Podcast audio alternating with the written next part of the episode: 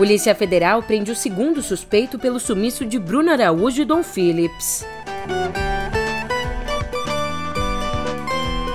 E Alexandre de Moraes é eleito presidente do Tribunal Superior Eleitoral.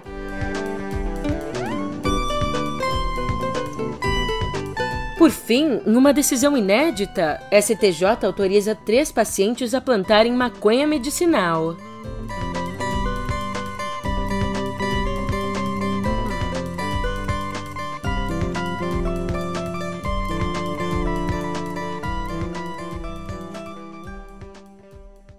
Pela força do hábito, um ótimo dia, uma ótima tarde, uma ótima noite para você. Eu sou a Julia Keck e vem cá, como é que você tá, hein? Quarta-feira a gente já chega aqui à metade da semana e também à metade do mês. O tempo continua correndo e já se passaram 10 dias desde o desaparecimento de Bruno Araújo e Dom Phillips. Ainda muitas perguntas seguem sem respostas, mas, aos poucos, o quebra-cabeça começa a se encaixar. E agora eu te conto as atualizações do caso no pé do ouvido.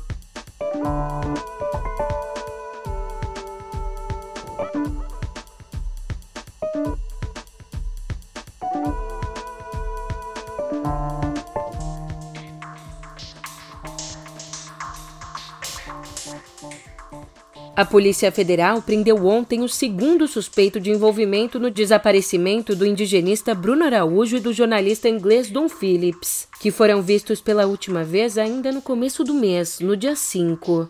Ozenei da Costa de Oliveira, conhecido como dos Santos, tem 41 anos e é irmão de Amarildo da Costa de Oliveira, o Pelado, o primeiro suspeito que já está preso em Atalaia do Norte. Em um relatório encaminhado ao Supremo Tribunal Federal, a PF informou que Amarildo teria ameaçado o indigenista e que uma testemunha apontava a participação de uma segunda pessoa no sumiço. Para a gente recapitular, no domingo, mergulhadores dos bombeiros encontraram uma mochila e uma lona com objetos pessoais de Araújo e Phillips amarrados em uma árvore no Igapó, perto da casa de Amarildo. Também ontem, o embaixador do Brasil em Londres, o Fred Arruda, pediu desculpas à família de Dom Phillips por ter comunicado que os corpos dele e de Bruno Araújo haviam sido encontrados. Segundo ele, a equipe da embaixada interpretou de forma incorreta as informações dos responsáveis pelas investigações. Mudando de assunto, o ministro Alexandre de Moraes foi eleito ontem presidente do Tribunal Superior Eleitoral. A sucessão acontece seguindo o sistema de rodízio da corte. E, de fato, ele só assume o cargo em agosto, tendo Ricardo Lewandowski como vice. E sendo um alvo constante de ataques do presidente Jair Bolsonaro, ali no discurso dele, Moraes disse que não vai tolerar a ação de milícias digitais contra a democracia. Nossos eleitores e nossas eleitoras merecem esperança. Esperança nas propostas e projetos sérios de todos os candidatos. Nossas eleitoras e eleitores não merecem a proliferação de discursos de ódio, de notícias fraudulentas e da criminosa tentativa de cooptação por coação e medo de seus votos por verdadeiras milícias digitais. A Justiça Eleitoral não tolerará que milícias pessoais ou digitais desrespeitem a vontade soberana do povo e atentem contra a democracia no Brasil. E para isso, presidente, sabemos, nós todos da Justiça Eleitoral, que podemos contar com o apoio dos demais poderes e órgãos republicanos de nosso país que acreditam e defendem o fortalecimento da democracia. E para você entender, basicamente, enchendo Foucault de orgulho, hoje ele vigia e a partir de agosto ele pune. Aliás, Moraes tem intensificado as conversas com militares, com quem tem um bom trânsito, e essa aproximação tem como objetivo aparar as arestas que existem entre as Forças Armadas e o atual presidente do TSE, o Edson Fachin. Olha, a partir desse diálogo, ele tem dito a colegas na Justiça Eleitoral e no STF que não existe a possibilidade dos militares embarcarem numa ruptura institucional caso Bolsonaro perca as eleições. E há quem queira reduzir a autoridade do STF. Pois é, o Centrão tem trabalhado para tirar do Supremo Tribunal Federal a última palavra sobre questões constitucionais. Uma proposta de emenda à Constituição apresentada pelo grupo prevê que o Congresso possa usar decretos legislativos para revogar decisões não unânimes da Corte. Um dos alvos, por exemplo, é a criminalização da homofobia, criminalização que foi decretada pelo Supremo por oito votos e que é um tema-chave da bancada evangélica. Então, na prática, nas votações, bastaria que um dos ministros indicados por Bolsonaro, ou Cássio Nunes Marques ou André Mendonça, divergisse do colegiado para que então a decisão pudesse ser revogada pelo legislativo. Mas, como conta Igor Gadelha, existem chances desse plano do Centrão não vingar. Ele nos diz que, abre aspas, por enquanto, a oposição na Câmara não está preocupada com a PEC que permite a revisão pelo Congresso de decisões do STF com divergências. Isso porque a aposta é que o presidente da Câmara, o Arthur Lira, não irá comprar essa briga com a corte. Fecha aspas. E já que o STF é a nossa pauta, mais uma notícia aqui. O ministro Luiz Roberto Barroso apresentou uma queixa-crime por calúnia contra o pastor e o ex-senador Magno Malta. Ali, durante um congresso de conservadores no fim de semana, o Magno Malta, que chegou a ser cotado como vice de Bolsonaro em 2018, disse que Barroso batia em mulher e tinha dois processos na Lei Maria da Penha. O Barroso! Bom, Barroso também eu votei contra. É outra fake news aí. E sabe por que eu votei contra Barroso? Advogado de César de Batista, das ONGs abortistas e da legalização da maconha, esse homem vai para o Supremo. E quando é sabatinado no Senado, a gente descobre que tem dois processos na, no STJ, na Lei Maria da Penha de espancamento de mulher. Além de tudo, Barroso batia mulher. Eu só falo o que eu posso provar. Sendo relator da ação, o ministro Alexandre de Moraes deu 15 dias para que o político se explique. Enquanto isso, a Procuradoria-Geral da República pediu que o Supremo declare extinta a pena de oito anos e nove meses imposta ao deputado Daniel Silveira. Ele foi condenado por pregar o fechamento da corte por incentivar atos de violência contra os ministros, mas recebeu um indulto, recebeu o perdão do presidente da República no dia seguinte. E olhando agora para as eleições, depois de ter a mudança de domicílio eleitoral para São Paulo negada pelo TRE paulista, o ex-ministro Sérgio Moro disse ontem que pretende circular pelo Paraná para decidir junto com os eleitores a qual cargo deve se candidatar. Ele afirmou ainda que a mulher, a Rosângela, pode representá-lo em São Paulo, já que a transferência de domicílio dela não foi questionada. Mas o PT pretende continuar sendo uma pedra no sapato de Moro. O partido, que é autor da ação que impediu Moro de concorrer na eleição paulista, agora também quer barrar a candidatura dele no Paraná. Por isso, o PT vai entrar com uma ação no TRE do Paraná alegando que o ex-juiz da Lava Jato filiou-se à União Brasil em São Paulo e que a transferência dele para o estado de origem aconteceu depois do prazo da Justiça Eleitoral. Sobre isso, os advogados de Moro alegam que a decisão da Justiça Eleitoral paulista não afeta a condição de filiado e que, portanto, ele pode votar e ser votado no Paraná.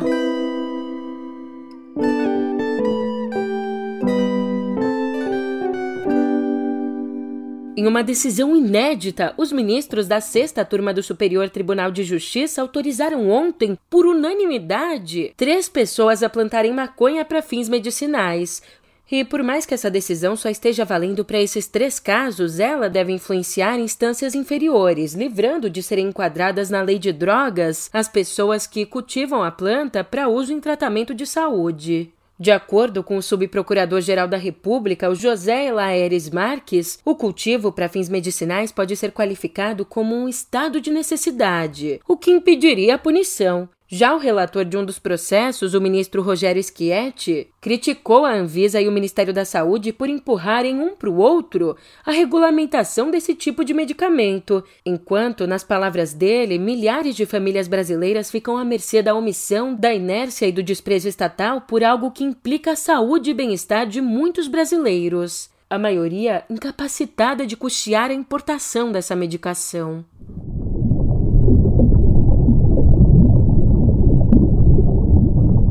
E Quando a gente acha que a vida na Terra não guarda mais surpresas, Cientistas da Nova Zelândia descobriram indicações de um ecossistema desconhecido em um rio de água doce sob quilômetros de gelo na Antártida. Olha só que incrível! Quando os equipamentos atravessaram a barreira congelada, os pesquisadores acabaram surpreendidos por animais nunca vistos, parecidos com camarões.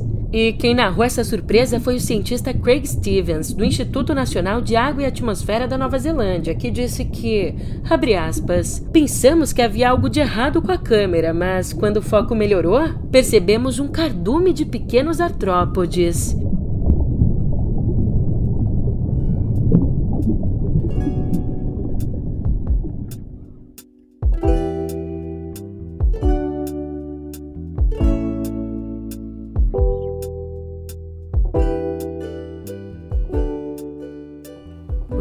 1982, Gilberto Gil aceitou a sugestão de André Midani, presidente da filial brasileira da gravadora WEA, e então gravou um segundo disco em inglês, dando sequência a Nightingale de 1979. Gravado em Nova York e produzido pelo percussionista e arranjador Ralph MacDonald, o álbum conta com nove canções, tendo como título simplesmente o nome de Gilberto Gil. Mas esse álbum, ele jamais foi lançado, e o registro dele em fita ficou perdido por 38 anos. Acontece que, em 2020, uma pesquisa coordenada pela jornalista Cris Fuscaldo no acervo de Gil descobriu essa joia, que chegou ontem ao público na plataforma Arts and Culture do Google. E entre as curiosidades estão Moon and Star, uma versão da clássica Lua Estrela, composta por Vinícius Cantuária e imortalizada por Caetano Veloso em 81. Prazer enorme estar aqui com vocês. Aproveitem, façam um bom proveito dessa coleção. Enfim, muito obrigado. A coleção Gilberto Gil no Google agora é de vocês. E ainda falando em música, espaço aberto para o Pop Load Festival, porque a oitava edição dele acontece no dia 12 de outubro em São Paulo. E ontem, a produção anunciou as sete atrações do evento. São elas: Jack White, Pixies, Chet Faker, Years and Years, também Cat Power, Perotá Xingó e Jupe do Bairro. Os ingressos que custam aí de 190 reais a 680 já estão à venda no site oficial. Anota aí, não tem segredo, é o popload.com.br. E indo às produções audiovisuais, Vem cá, você quer assistir a Netflix sem pagar? E é claro, sem pegar a senha de outra pessoa? Então, ó, é só ter um pouquinho de paciência porque até o começo do ano que vem estará disponível no Brasil um pacote gratuito com acesso a todo o catálogo de filmes e séries. O que muda é que esse pacote grátis vai ter publicidade. Aliás, essa é uma das apostas da empresa para compensar a queda na venda de assinaturas, uma queda que foi verificada em todo o mundo. E esse será o quarto pacote oferecido pela Netflix aqui no nosso país. Os outros três são pagos e sem publicidade, tendo um preço que varia conforme o número de acessos ao mesmo tempo. E não, não é só impressão. Ao adotarem modelos de negócios como publicidade, segmentação de público e combos de conteúdos extras, as plataformas de streaming como Netflix, Disney Plus e Amazon Prime estão cada vez mais parecidas com as antigas TVs a cabo. A diferença é que o mesmo algoritmo que indica filmes e séries de acordo com o que você viu e avaliou vai permitir um direcionamento cada vez mais específico dos anúncios, das propagandas. Então, você prepara o bolso ou trabalha sua capacidade de não ser influenciável. Nós não somos marginais. Nós não somos bandidos. Nós somos revolucionários que lutam pela liberdade do povo que foi roubada pelo golpe militar. E já que a nossa conversa desagou nos filmes, você fica sabendo que o Longa Marighella está liderando a relação de indicados à edição desse ano do Grande Prêmio do Cinema Brasileiro. O filme de Wagner Moura concorre em 17 categorias, incluindo melhor longa-metragem de ficção, melhor primeira direção de longa-metragem com Wagner Moura e melhor ator com seu Jorge Bruno Gagliasso. Preto, não tem nada que eu respeite mais do que a escolha que a gente fez. Não me pede permissão para você sair daqui e morrer. O terrorista se chama Carlos Marighella. A polícia daqui sabe tratar com vagabundo, tratar bandido como bandido, não como revolucionário. Eu quero ficar com você. Assim que eu puder, eu vou te encontrar, meu filho. Promete? Prometo. Seu mato preto, mato vermelho.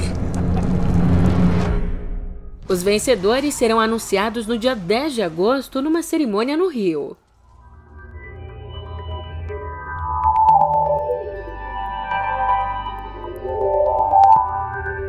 É aquela velha máxima: tudo tem uma primeira vez. Pois o bilionário Elon Musk vai se reunir com os funcionários do Twitter pela primeira vez desde que lançou a oferta de 44 bilhões de dólares pela rede social. O encontro acontece amanhã e, ali, Musk deve responder diretamente a perguntas dos colaboradores. Isso segundo um e-mail interno do próprio CEO do Twitter, o Parag Agrawal. Aliás, desde a oferta do bilionário, muitos funcionários da empresa expressaram preocupação de que o comportamento dele poderia desestabilizar os negócios da rede social e, até mesmo, prejudicá-la financeiramente. Ainda sem um acordo, a compra do Twitter pelo CEO da Tesla será votada por acionistas lá no começo de agosto. Enquanto isso, na famosa rede ao lado, o Instagram lançou uma iniciativa para afastar os usuários adolescentes de possíveis conteúdos prejudiciais. O recurso foi anunciado pela primeira vez no ano passado e agora chega oficialmente a países como os Estados Unidos e o Canadá. Mas, Julia, como esse recurso funciona? Ó, resumindo aqui para você, o aplicativo vai emitir avisos por notificação quando os adolescentes passarem muito tempo na página Explorar, visualizando um tipo de conteúdo com tema específico. E o objetivo aqui é excluir certos tópicos que podem estar associados à comparação de aparência. E eu não posso ir embora sem te contar que um engenheiro da Google reacendeu um debate, no mínimo, polêmico. Ele declarou que um novo sistema de inteligência artificial da empresa tem alma e, inclusive, foi afastado por conta dessa fala. É isso mesmo. Então, é claro que essa discussão virou tema para o novo episódio de Pedro e Cora. Lá, Pedro, Dória e Cora Rona tentam responder uma só questão: robôs têm alma? Se você quer descobrir, é só entrar no YouTube do meio. E para falar a verdade, eu não sei se o robô tem alma, mas eu tenho e a minha tá em festa. Por isso, nada melhor que me despedir aqui pegando carona nesse clima com um clássico de Adoniran Barbosa. E ó, eu tô indo mesmo porque se eu perder esse trem que sai agora às 11 horas, você sabe, só amanhã de manhã.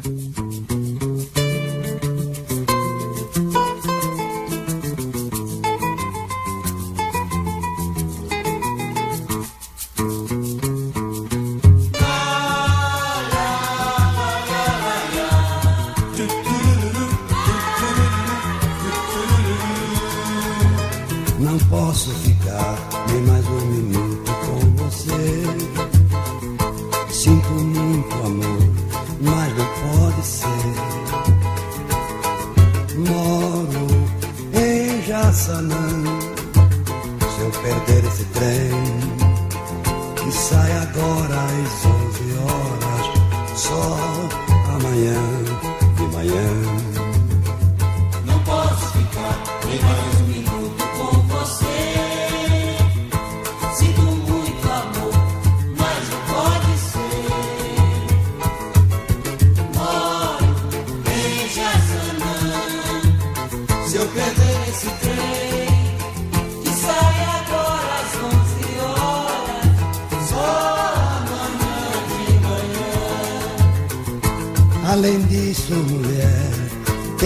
coisa.